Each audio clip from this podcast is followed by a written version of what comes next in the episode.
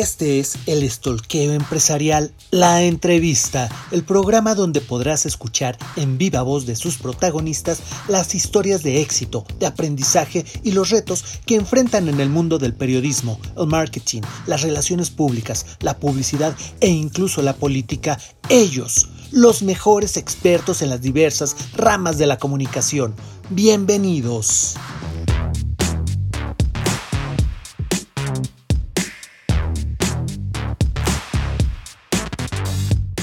Buenas tardes, buenas noches, buenos días amigos de Estoqueo Empresarial. La entrevista en esta ocasión es un gusto tenerlos otra vez con nosotros.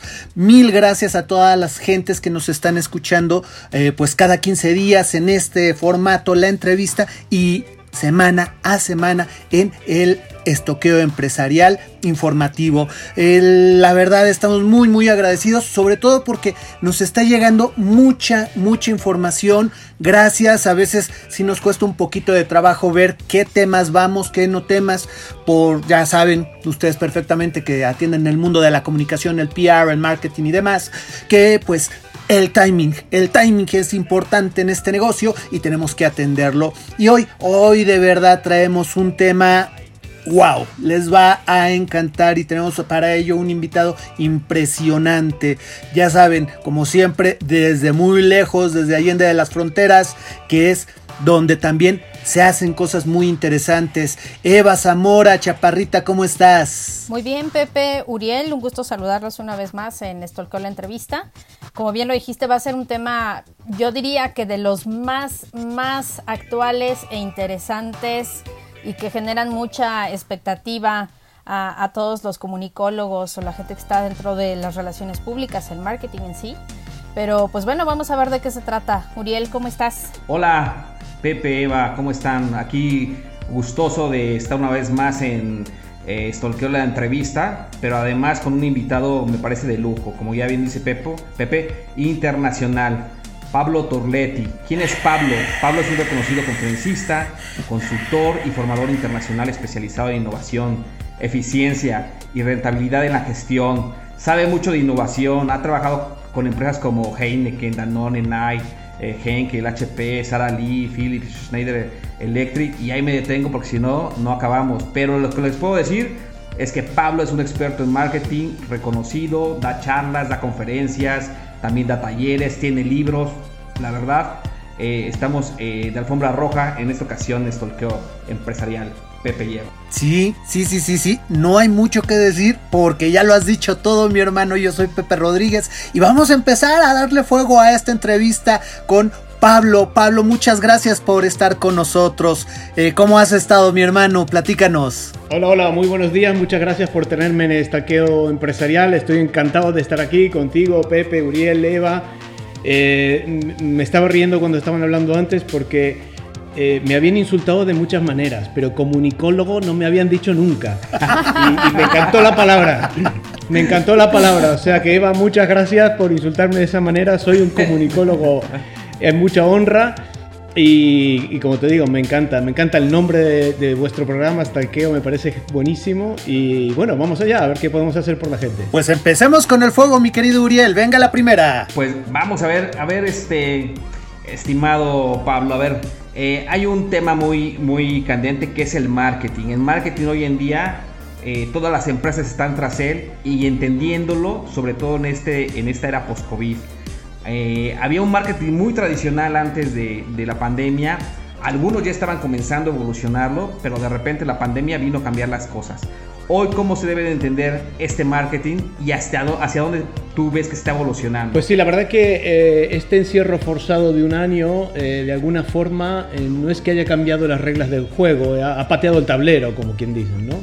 Y nos hemos visto obligados a reinventar muchas cosas, entre ellas la forma en la que opera el marketing, la forma en la que vendemos cosas y la forma en la que venderemos cosas, porque no nos olvidemos que eh, toda esta crisis eh, sanitaria y económica que estamos viviendo y que vamos a seguir viviendo todavía por un tiempo, eh, ha generado también una serie de cambios en los comportamientos, en los hábitos de la gente, que algunos de los cuales se van a mantener después del COVID. Entonces tenemos que saber identificar dónde están esos nichos de comportamientos nuevos que van a seguir siendo sostenibles en el tiempo. Y te voy a dar un ejemplo concreto.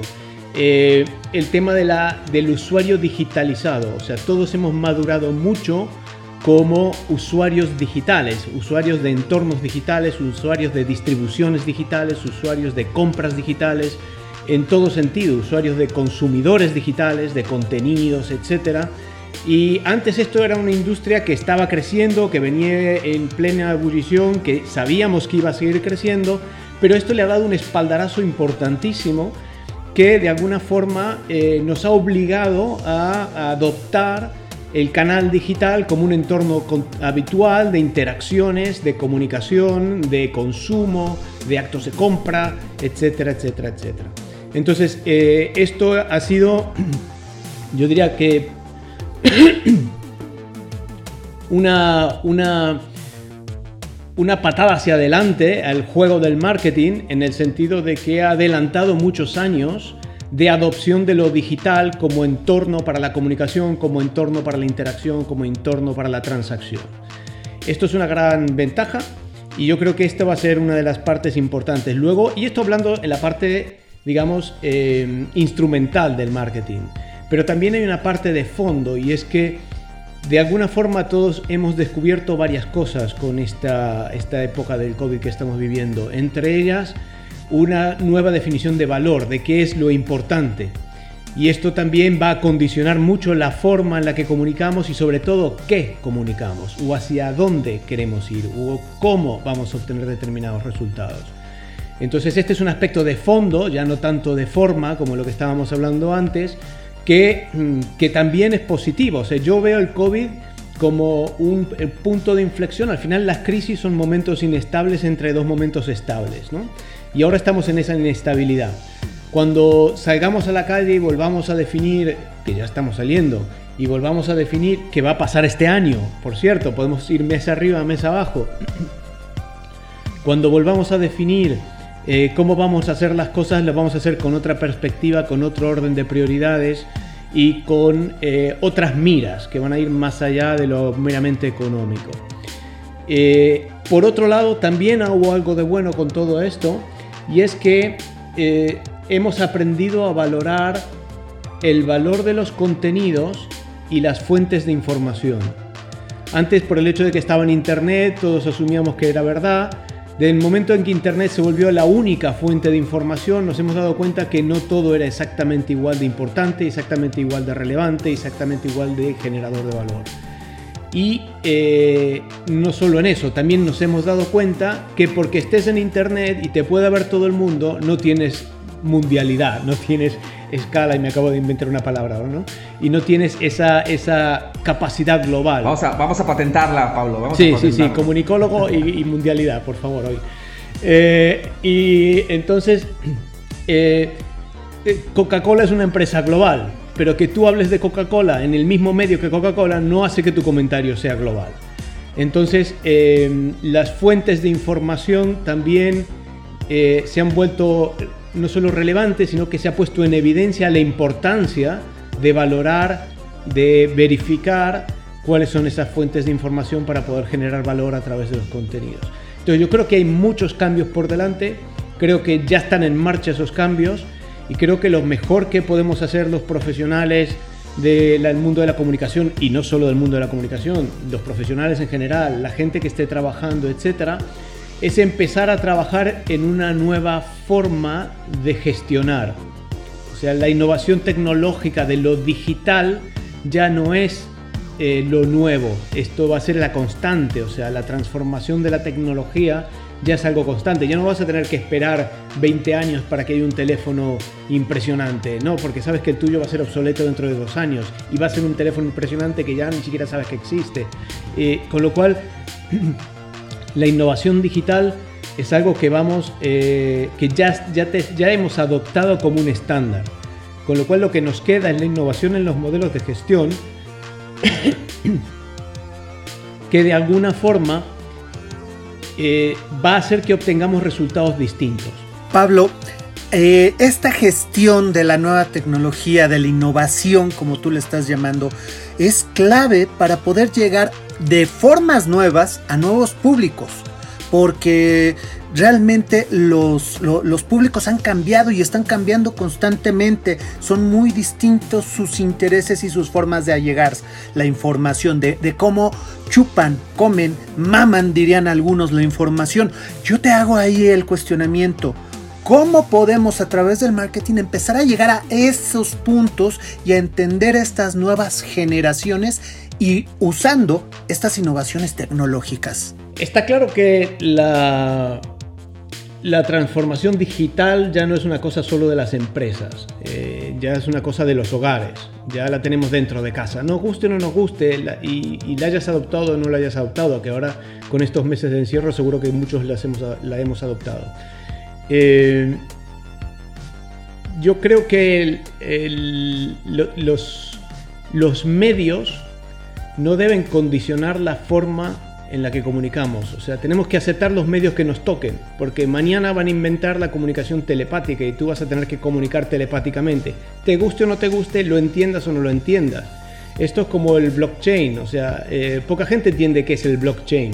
Sin embargo, lo estás usando en un montón de cosas y todavía ni siquiera te das cuenta y ni sabes que lo estás usando.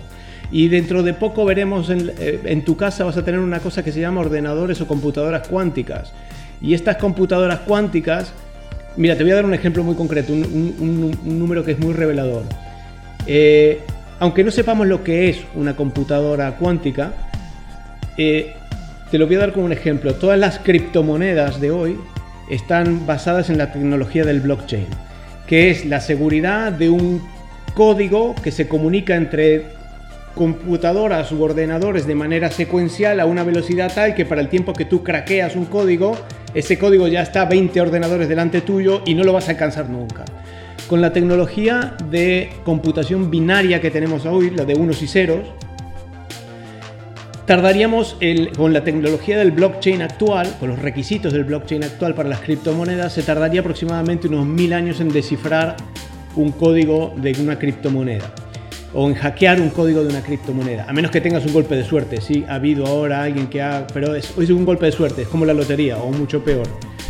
Eh, entonces, eh, con los ordenadores o las computadoras cuánticas, vamos a poder romper esos códigos en 10 minutos.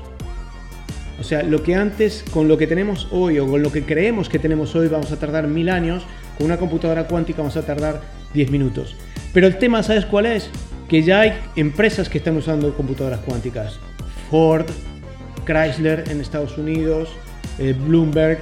Hay un montón de empresas que ya están usando. Es más, IBM ya ha desarrollado una computadora cuántica doméstica que va a estar a la venta al público en el año 2027, dentro de seis años. Y no te extrañe que conociendo HP y los, amigos de Microsoft, esto vaya a ser más rápido para tener una ventaja competitiva. Entonces, eh, los entornos van a seguir siendo cambiantes y lo único lo que nos vamos a poder adaptar es a gestionar el cambio, porque el resto no vamos a tener la opción de evitarlo. O te vuelves obsoleto o te adaptas al cambio. Entonces vamos a estar necesariamente eh, vinculados a los medios de una manera cada vez más instrumental y de una manera cada vez más como early adopter. Vamos a ser constantemente early adopter. Vamos a ser eh, ¿cómo, ¿cuál sería la expresión correcta en español para early adopters? adaptadores eh, tempranos, sí, adaptadores tempranos. Sí, exacto. Los que, los, los que, los que adoptan. Los primeros en recibir. los que adoptan la, Tú sabes, sale, no sé, el nuevo iPad eh, redondo y siempre están los frikis que lo van a tener primero. Pues esos son los. Y vamos a ser todos cada vez más eh, personas de adopción temprana de nuevas tecnologías y acostumbrarnos a estar gestionando herramientas que no conocemos al 100% o que no ni siquiera controlamos o dominamos al 100%, porque este va a ser el estándar. Muy, muy cierto, eso va a ser clave para el futuro del el mundo no solo en la comunicación, sino en toda la, la, productividad del mundo, Eva. Sí, yo, yo quiero enfocarme en dos cosas muy puntuales y que tienen que ver pues justo con aquellos que nos dedicamos al tema de eh, las relaciones públicas, en la parte del marketing. Tú hablabas justo de una gestión digital, ¿no? Y entender que todos los procesos y el objetivo de entrada que tienes eh, hoy en día dentro de un negocio, de una empresa, como marketing, pues uno, entender que los procesos de digitalización están cambiando, que día a día hay algo nuevo, cuáles serían estos desafíos que enfrentan y algo que nos interesa mucho conocer tu punto de vista y una reflexión es hasta dónde tenemos que vincular eh, los KPIs con el ROI, ¿no? Entendiendo que hoy en día este tema de la inversión en marketing muchas veces, eh, yo diría que en México seguimos pensando en que invertir en estrategias de redes sociales ya te hace un marketing digital y para nada, o sea, es todo un proceso, como tú lo decías, pero, pero justo, ¿qué va primero? ¿Importa el ROI más que el KPI? ¿El KPI importa más que el ROI o los dos tienen el mismo peso? Me encanta la pregunta y creo que me da pie a ser eh, un poco crítico en este sentido y, y obviamente hay mucha gente que no está de acuerdo con lo que voy a decir. Justamente esta diferenciación que has hecho ahora es la que genera el principal problema. El ROI es un KPI. El ROI es el KPI de las empresas. Es el aire que respiran las empresas. Con lo cual, si tú no generas, eres capaz de generar y de demostrar cuál es el impacto económico real de todo lo que haces en el negocio, aquello de lo cual no puedes demostrar su retorno pasa a ser un centro de coste, pasa a ser una variable de ajuste de caja, pasa a ser una herramienta táctica.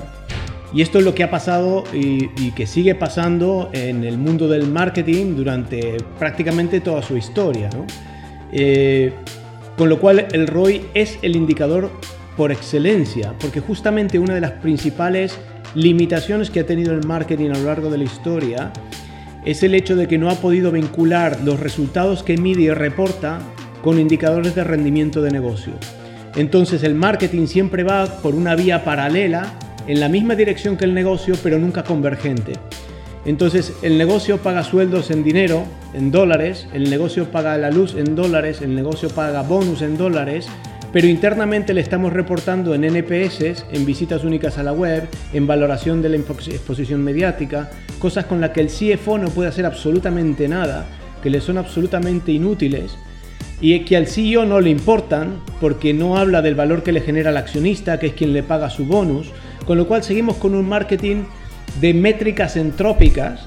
Me encanta esto, como buen argentino tenía que decir algo raro y que suene así un poco estrambante, ¿no? Métricas entrópicas, donde se mide a sí mismo se reporta a sí mismo, se cuelga medallitas a sí mismo, pero el resto de la organización no le interesa o no le presta atención. Todos sabemos que es bueno, nadie niega que el marketing es bueno. El problema es que no sabemos cuánto es bueno para el negocio y cómo se materializa ese beneficio que genera para el negocio. Entonces, tú mencionaste relaciones públicas y quizás sea uno de los ejemplos más eh, pimpantes, más estrombóticos de eh, de, la mala valoración de las herramientas del marketing. Cuando tú reportas el... Sí, Uriel, me querías hacer una pregunta. No, adelante. Yo cuando termines, yo quiero atajar una, una, pregunta justamente, pero termina tu idea, Pablo. Fíjate, fíjate una cosa, ¿cuántas veces, y, y tú, Eva, que vienes del mundo del PR, seguramente lo has vivido en carne propia, cuántas veces, o mejor dicho, todas las veces que se reportan los resultados de relaciones públicas, se crea un ROI y se reporta un ROI que está basado en, la valoración de la exposición mediática del medio en el cual saliste si hubieras tenido que pagarla, multiplicada por un coeficiente mágico que ni David Copperfield sabe cómo calcular y que, porque es así... Ni Harry Potter. Ni Harry Potter, exactamente, que todo el mundo tiene algo distinto además y que eh, al final de cuentas cuando presentamos estos resultados, los de marketing nos agrandamos y qué sé yo, y el CEO se queda como diciendo, ¿y este qué me está contando? Y el CFO dice, ¿y eso para qué me sirve? Y entonces realmente no estamos reportando métricas de negocio, estamos reportando pseudométricas de negocio. Lo que tenemos es que ser rigurosos con el cálculo del impacto económico real de los proyectos y esto es algo que hasta ahora, en el día de hoy, muy pocas empresas están haciendo. Pablo, eh, espero no te, no te enoje lo que te voy a decir, pero luego a veces los periodistas que nos actamos de ir a la fuente directa, de investigar, etcétera, pensamos que el marketing eh, solo en ocasiones, en muchas ocasiones solamente sirve, sirve como para las empresas lavarse un poco la, la imagen o lavarse un poco la cara. Eh, que muchas veces no traen, digamos, un contenido eh, de valor que realmente interese a las audiencias o a los segmentos a los que llegan de mercado, más allá de un producto o un servicio. Pero el mundo post-COVID eh, no sé si piensen lo mismo Pablo, nos está enseñando que más allá de un producto y un servicio, hay que entender a las audiencias y de alguna forma eh, caminar con ellas en las distintas problemáticas en las que están sumergidas y más hoy en día. Eh, con problemas de empleo, la gente con, con miedos, con incertidumbres, en fin, una cantidad de, cosas que, hoy estamos transitando como, como sociedades. Y de repente tú impulsas un concepto que se llama el marketing o una idea que trata de que el marketing puede salvar el mundo. ¿Cómo el marketing, Pablo, puede salvar el mundo? ¿En qué estás pensando cuando tú dices eso y cómo lo puede hacer? Eh, ayúdanos a entender esto a, estos periodistas que a veces no creen mucho en el marketing. Me encanta porque eh, yo diría que en el marketing creen con la boca chica, como se dice en España, eh, todas las empresas, todo el mundo de las empresas, con la, boca muy grande todos los de marketing. Y es absolutamente cierto, el marketing de hasta hace poco, el marketing de la sociedad de consumo, se ha basado en comunicar los beneficios funcionales y emocionales de una propuesta de valor. Entonces, tú hablas de lo bien eh, que puede, no sé, una herramienta hacer o resolver una necesidad que tienes, o de cuán importante te vuelves tú si usas esta marca, ¿no? Con lo cual hablamos de beneficios funcionales o beneficios emocionales. Y eh, gracias a esta gran inflexión llamada COVID, y, esto es un movimiento que no nace con el COVID, que ya venía, yo diría, desde que las Naciones Unidas en el 2015 plantean los famosos eh, Objetivos de Desarrollo Sostenible, los famosos ODS en español o SDGs en inglés, eh, donde pone de relevancia, la más que pone de relevancia porque ya existía este concepto, porque ya lo había hablado antes, inclusive en el año 1998, es la primera vez que se habla de, del triple bottom line. Eh, que hablaba de la dimensión social que tiene la empresa y la responsabilidad de asumir ese rol social que tienen las empresas. Y de esto, en, este asumir el rol, eh, hay una, hay un, hay una, una, una, dialéctica. Eh, y es que por un lado, las empresas, como dijimos antes, necesitan ganar dinero para vivir, con lo cual el objetivo existencial de una empresa es ganar dinero, te guste o no te guste, seas comunista o seas capitalista.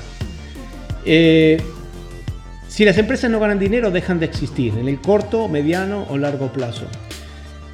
Si queremos que las empresas asuman un rol social o asuman un rol medioambiental, que es lo que se les está pidiendo, debemos aceptar que esos esfuerzos sean sostenibles en el tiempo y la única forma en la que esos esfuerzos pueden ser sostenibles en el tiempo es si ganan dinero. Con lo cual tenemos que romper con una falacia social que tiene que ver con esto de que, ah, no puedes especular con las necesidades de la gente, no puedes ganar dinero con las necesidades de la gente. ¿Cómo vas a ganar dinero plantando árboles en el Amazonas? ¿Cómo vas a ganar dinero educando a los pobres niños analfabetos que viven en los Andes? No, no, es que si no gano dinero no lo hago. Entonces, como consumidores tenemos que elegir si queremos empresas que ganen dinero sin hacer el bien o empresas que ganen dinero haciendo el bien. Porque las empresas van a ganar dinero igual. Porque si no, no existen. Entonces, ahí es donde el rol del marketing cobra especial relevancia, en doble sentido. Por un lado, el de comunicar, el de comunicar internamente a las empresas que es necesario ir más allá de los beneficios. Y atención con esto que voy a decir, porque creo que si toda esta charla se resume en una sola frase, creo que sería esta. Las empresas, las empresas de hoy y del mañana van a tener, o sea, las empresas exitosas de hoy y del mañana van a ser aquellas que vayan más allá de los beneficios. Porque esa es la frase, porque es la necesidad eh, que demanda la sociedad, es la necesidad que de alguna forma ha hecho evidente centenares de años de gobierno que han demostrado la ineficiencia de la capacidad de los presupuestos, de la gestión de los presupuestos públicos para resolver eficientemente las necesidades sociales y medioambientales y es una forma en la que nosotros como consumidores también podemos elegir a qué causas apoya nuestro dinero. Porque hoy tú como, como, como eh, sujeto económico pagas impuestos, pero no eliges qué van a hacer esos impuestos. Entonces, si a ti te, te, interesa proteger los gatos del mundo, pues si no está en la agenda del gobierno, tus gatos se van a morir. Y tú no tienes la opción de elegir si tu dinero va a ayudar a esos gatos o no. y lo estoy trivializando para llevarlo al extremo y hacerlo evidente. Entonces, ¿cuál es el rol del marketing? Por un lado, comunicar internamente a las empresas que es necesario ir más allá de los beneficios, pero también, pero también convencer a la gente que no solo que no solo es no es malo ganar dinero ayudando a los demás, sino que es necesario y que tú como consumidor tienes un rol y que tú como consumidor tienes que entender cuando compras una botella de plástico qué significa ese triangulito y qué significan los números del 1 al 7 que están allí. Porque hay empresas que están invirtiendo dinero para poner un 7 y no poner un 3 y tú no tienes ni idea cuál es la diferencia entre el 3 y el 7 y estás comprándolo por igual. Y entonces, ¿para qué se le justifica a esa empresa ser medioambientalmente responsable y no contaminar cuando tú no estás valorando ese, ese beneficio? Entonces nosotros como consumidores tenemos que poner en relevancia todos aquellos esfuerzos que hagan las empresas y hacer que esas empresas sean rentables para que esos esfuerzos sean sostenibles en el tiempo. Con lo cual, el marketing del futuro y el marketing de hoy es el marketing que además de explicitar, porque esto no va a cambiar, las necesidades funcionales y emocionales de un producto, va a tener que también demostrar a la sociedad y educar a la sociedad de cuál es el impacto, cuáles son los beneficios sociales, cuál es el patrimonio social que esa marca y esa empresa están apoyando o cuál es el beneficio medioambiental que están generando. ¿Por qué no se puede hacer todo? No hay una empresa que vaya a salvar al mundo, pero todas las empresas sí que pueden salvar al mundo. Y en realidad los que lo vamos a salvar somos los consumidores, si apoyamos a esas empresas en aquellas causas que son relevantes para nosotros. Me parece deliciosa esta respuesta que acabas de dar, Pablo. A mí me, me pones a pensar mucho en dos puntos ahí. El tema de la reputación, que muchas empresas hoy día se encargan de querer que su reputación sea positiva y hacen sus esfuerzos por ello, pero que no están, digámoslo así, eh, vacunadas o que no traen un background real de, de, acciones que puedan llevar a entender esta reputación como un, una parte core, una parte corazón de, eso, de, de esas empresas y que ahí se reúne, que es donde me gusta mucho la, la idea, con el término de la rentabilidad. Tener ese core de la reputación limpia, eh, ser rigurosos en, el manejo de los impactos del ROI y una rentabilidad que se genere a través de esto, creo que, que es parte de lo que estás buscando eh, comentarnos y que puede ser esa parte de cómo salvar al mundo. En parte sí, eh, pero no es la única. O sea, la reputación es una percepción y la reputación buena o mala está basada en atributos que alguien que está afuera le otorga a tu empresa, a tu oferta, a tu producto, a tu servicio. Eh, en, con lo cual depende de esa percepción y el que genera esa percepción es la propia empresa a través de sus acciones de marca, de sus experiencias de cliente, de su distribución, de sus acciones socialmente responsables, de su impacto medioambiental, etcétera, etcétera. Entonces, sí que es cierto que gracias a eh, la hiperconectividad, a usuarios multipantalla, a esta capacidad de comunicarnos y de informar que tenemos ahora todos, es mucho más difícil no ser genuino en la reputación es difícil que una empresa pueda ocultar que está contaminando un río mucho tiempo. Es difícil que una empresa pueda ocultar que está empleando niños en China para fabricar zapatillas. Eh, cada vez se sabe más rápido y cada vez hay más viralización de esa, de esa información. ¿Por qué? Porque es sensible y es de valor para los usuarios, para los consumidores. Tú, para ti es importante saber que cuando te estás poniendo una zapatilla no estás matando un indio en China o no estás contribuyendo a no educar a un niño en África. Entonces, eh, por eso que digo que los consumidores también tenemos una responsabilidad de educación y de información respecto de los impactos sociales y medioambientales de todo aquello que estamos comprando. Entonces cuando tú compras una lata de atún y aparece un dibujito de un delfín, no es porque le gusta Mickey Mouse, es porque esa gente está invirtiendo para no hacer pesca pelágica que mata a los delfines y tú eso no lo sabes y estás eligiendo por dos céntimos un atún que no le importa esto y está matando delfines y por dos céntimos estás contribuyendo a que una empresa que está invirtiendo en esto no deje de hacerlo porque no tiene el dinero. Entonces, asumamos ese rol, no exijamos solo a las empresas que sean medioambientalmente responsables, seámoslo nosotros también. Voy a repetir esa, esa frase no exijamos a las empresas que sean medioambientalmente responsables, asumamos nosotros también ese rol y eduquémonos en qué significa esto de comercio justo. Cuando compras algo de comercio justo que hay tanto en México, ¿qué significa comercio justo? ¿Por qué deberías comprar algo que dice comercio justo? ¿Por qué deberías pagar esos 5 pesos más que cuesta eso de comercio justo? Porque eres tú que contribuye a esa causa. Porque si además no lo gastas, lo vas a pagar igual de impuestos.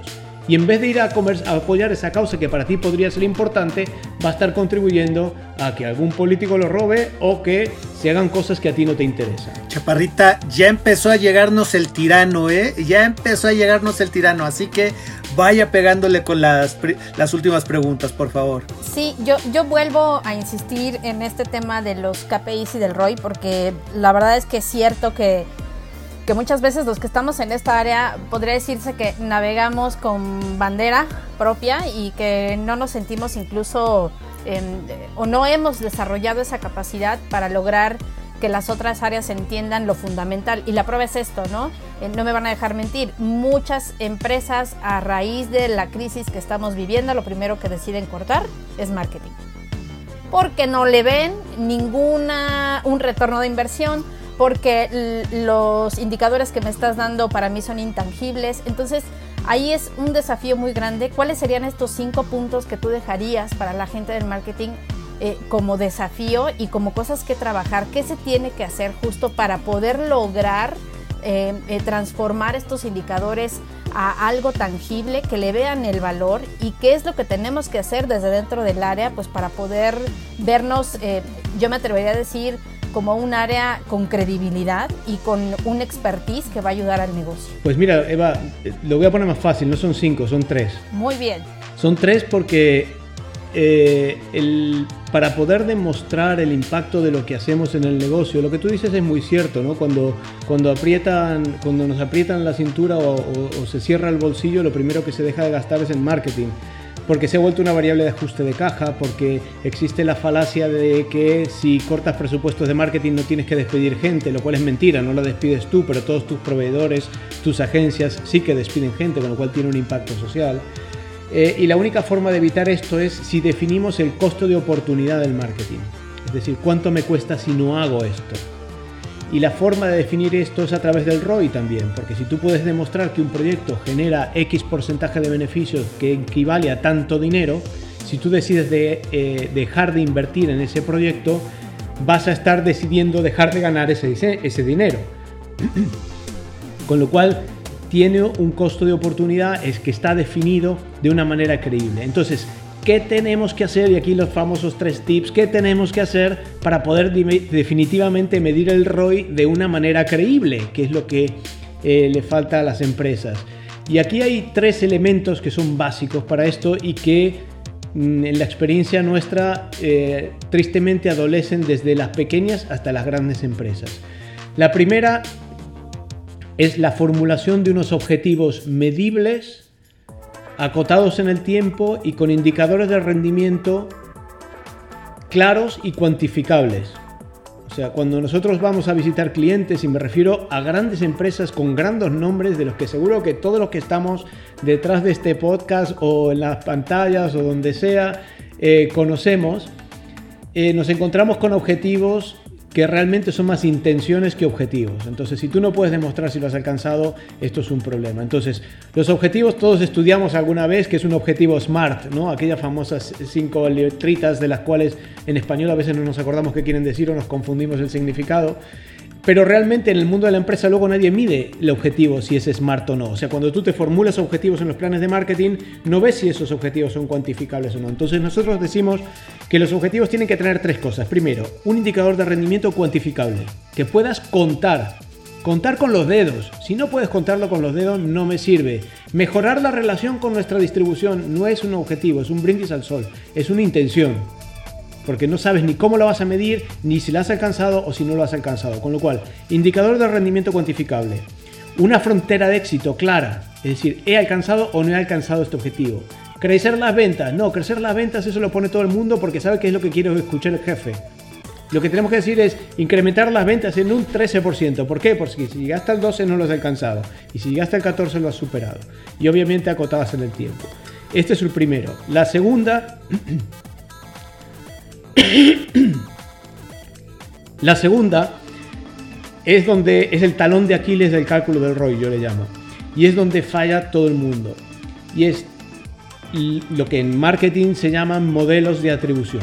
Los modelos de atribución es la forma a través de la cual se aíslan los efectos de un proyecto entre los cuales debería estar el efecto económico.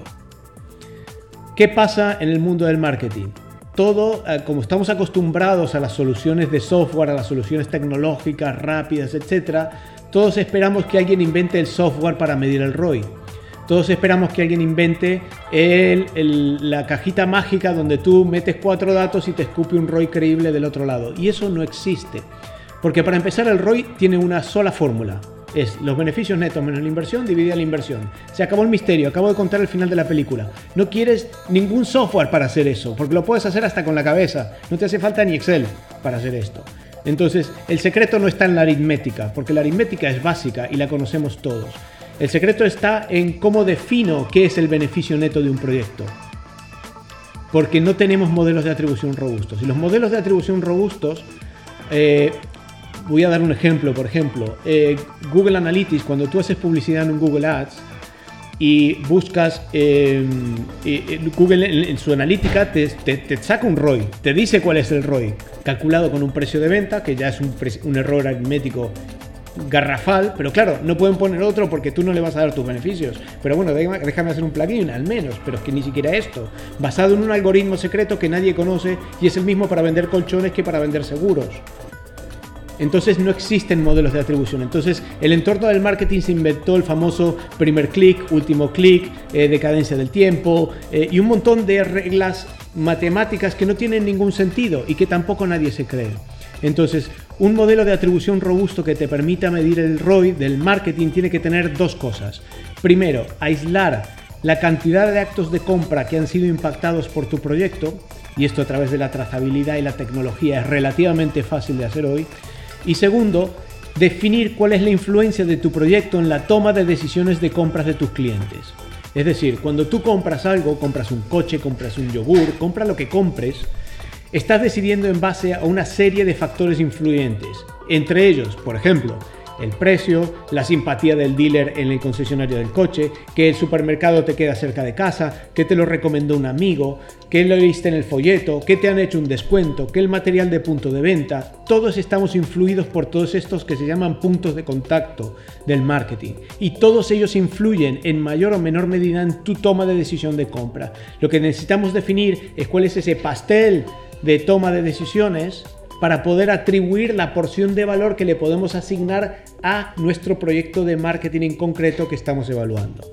Y esto, y la única forma de poder hacer esto es a través de la investigación cuantitativa, porque es la que te da rigor estadístico, es la que te genera un índice de confianza, un margen de error que tú vas a poder descontar y que vas a poder aplicar de manera robusta y que además como beneficio añadido, lo va a entender perfectamente el CFO de la empresa, lo va a creer el CEO de la empresa, te lo van a creer los accionistas, porque es la misma forma en la que se está midiendo el beneficio de todos los otros proyectos de la empresa. Con lo cual pasas a hablar el idioma del negocio, que es la gran carencia del marketing. El marketing sigue hablando el idioma del marketing y no habla el idioma del negocio. Entonces tenemos que hacer que el marketing, para que sea realmente relevante y estratégico, hable el idioma del negocio, se fije objetivos de negocio con indicadores de rendimiento cuantificables para sus acciones, proyectos y campañas de marketing, con un modelo de atribución robusto que sea creíble, importantísimo, para luego poder hacer la investigación cuantitativa y darle rigor al tratamiento de datos que te permita calcular el ROI. Y el rigor obviamente es el tercer punto que quería mencionar. Con lo cual,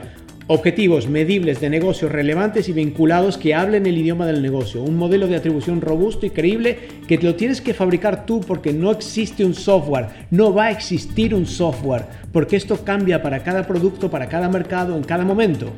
Con lo cual hay que hacerlo constantemente, pero por suerte tenemos muchas herramientas para hacerlo. Y por último, dar rigor matemático a la presentación de resultados, que es una cosa que se está haciendo también muy poco.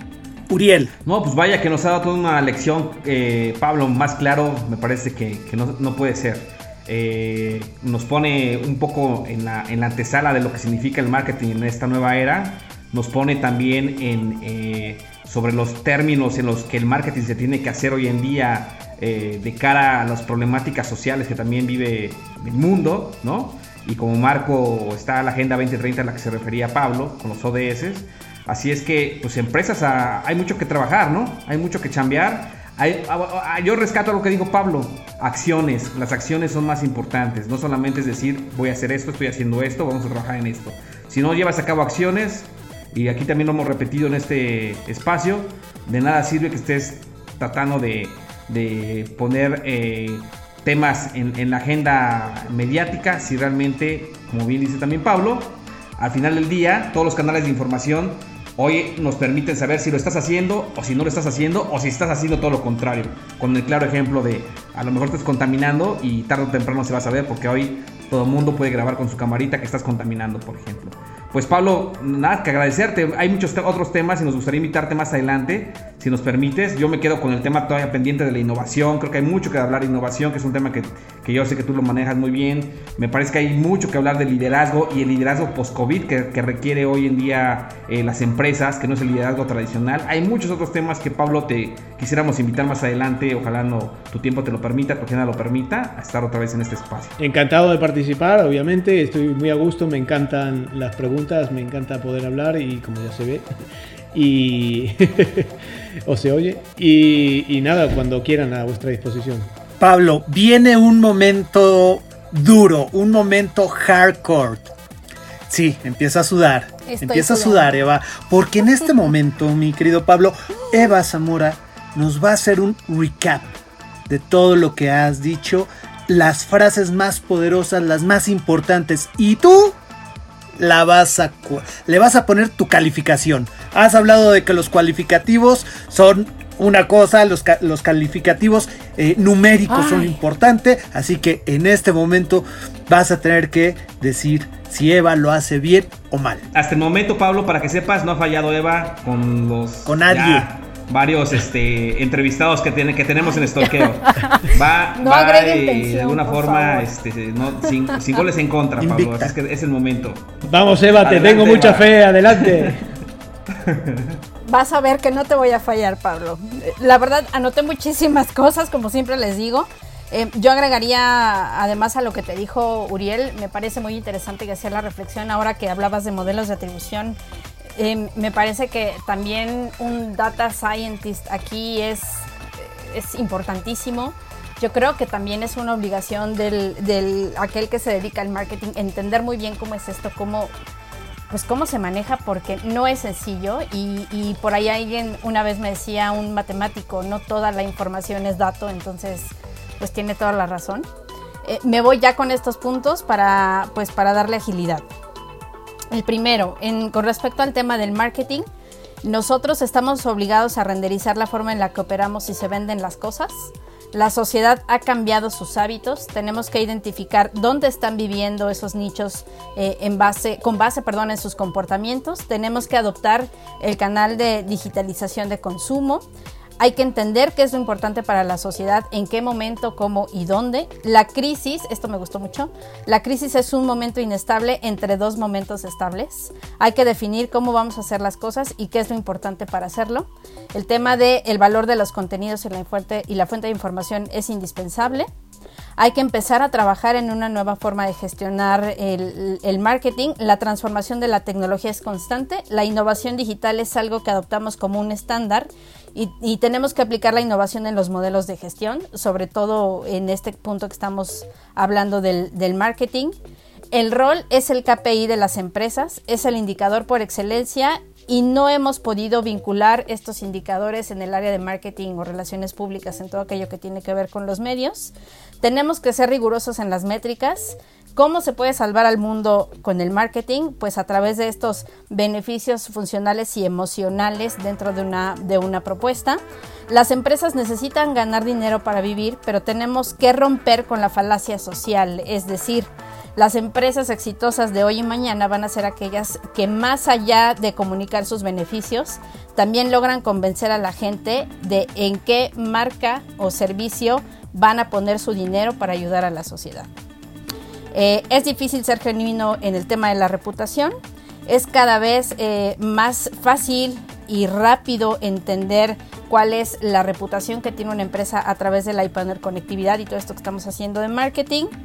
Y eh, justo para entender cómo ayuda el ROI a las marcas desde el punto de marketing, hay tres cosas que hacer. El punto número uno es formulación de objetivos medibles, acotados en el tiempo y con indicadores de rendimiento cuantificables, los modelos de atribución robustos y el rigor matemático a la presentación de resultados. ¿Qué te parece? ¿Lo hice bien? ¿Lo, ¿Lo hice dijo mal? bien, Pablo? O... 1 sobre 10, 10 plus, excelente. Oh, ma- maldición, sigue invicta. Ya caerá. Sean rigurosos, ya caerá. por favor. Ya caerá. Es que Eva, Eva lo pone muy rap, muy fácil, porque te ponen a ti que eres guapa y entonces, eh, claro, imposible decirte que lo haces mal. Si me lo hubiera puesto a Peto Uriel, le hubiera puesto un 4, bien. Te lo digo, me ve- si me veías, si me veías que no estaba en la pantalla es porque de verdad estoy, estoy tratando de anotar, anotar. Si vieras todo lo que escribí, eh, bueno, es oro molido, la verdad, Bueno, muchas gracias. Y Muchas gracias. Una, una frase, yo soy mucho, mi abuela siempre me enseñaba muchas frases y a mí siempre me gustaron mucho y, y me, me- me enseñaron mucho.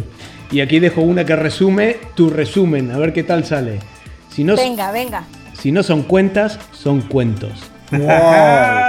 Sabiduría de ¿Qué abuela. frase? ¿Qué frase, Esa es la mejor. Pablo? Esa es muy buena. Qué frase.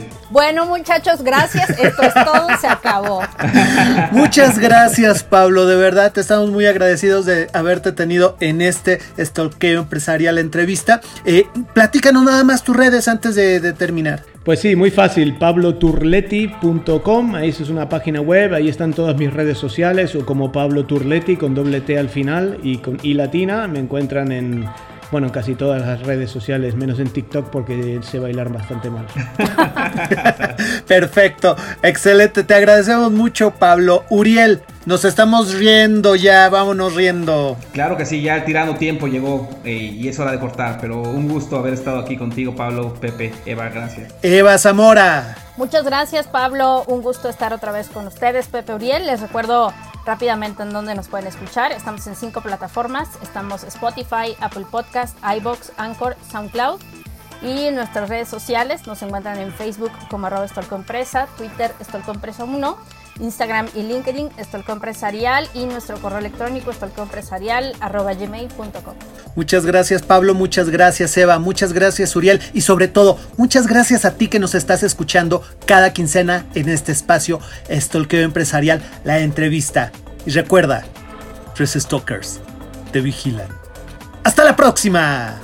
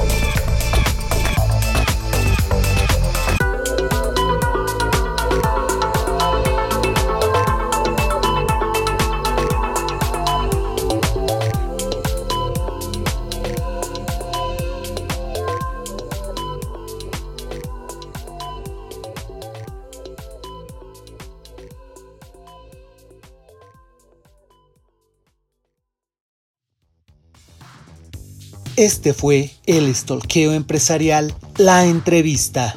El programa donde escuchaste de viva voz de los protagonistas las historias de éxito, de aprendizaje y los retos que enfrentan en el mundo del periodismo, el marketing, las relaciones públicas, la publicidad e incluso la política. ¿Quiénes? Claro que ellos, los mejores expertos, los número uno en las diversas ramas de la comunicación. Gracias por estar con nosotros y recuerda, tres stalkers te vigilan. Hasta la próxima.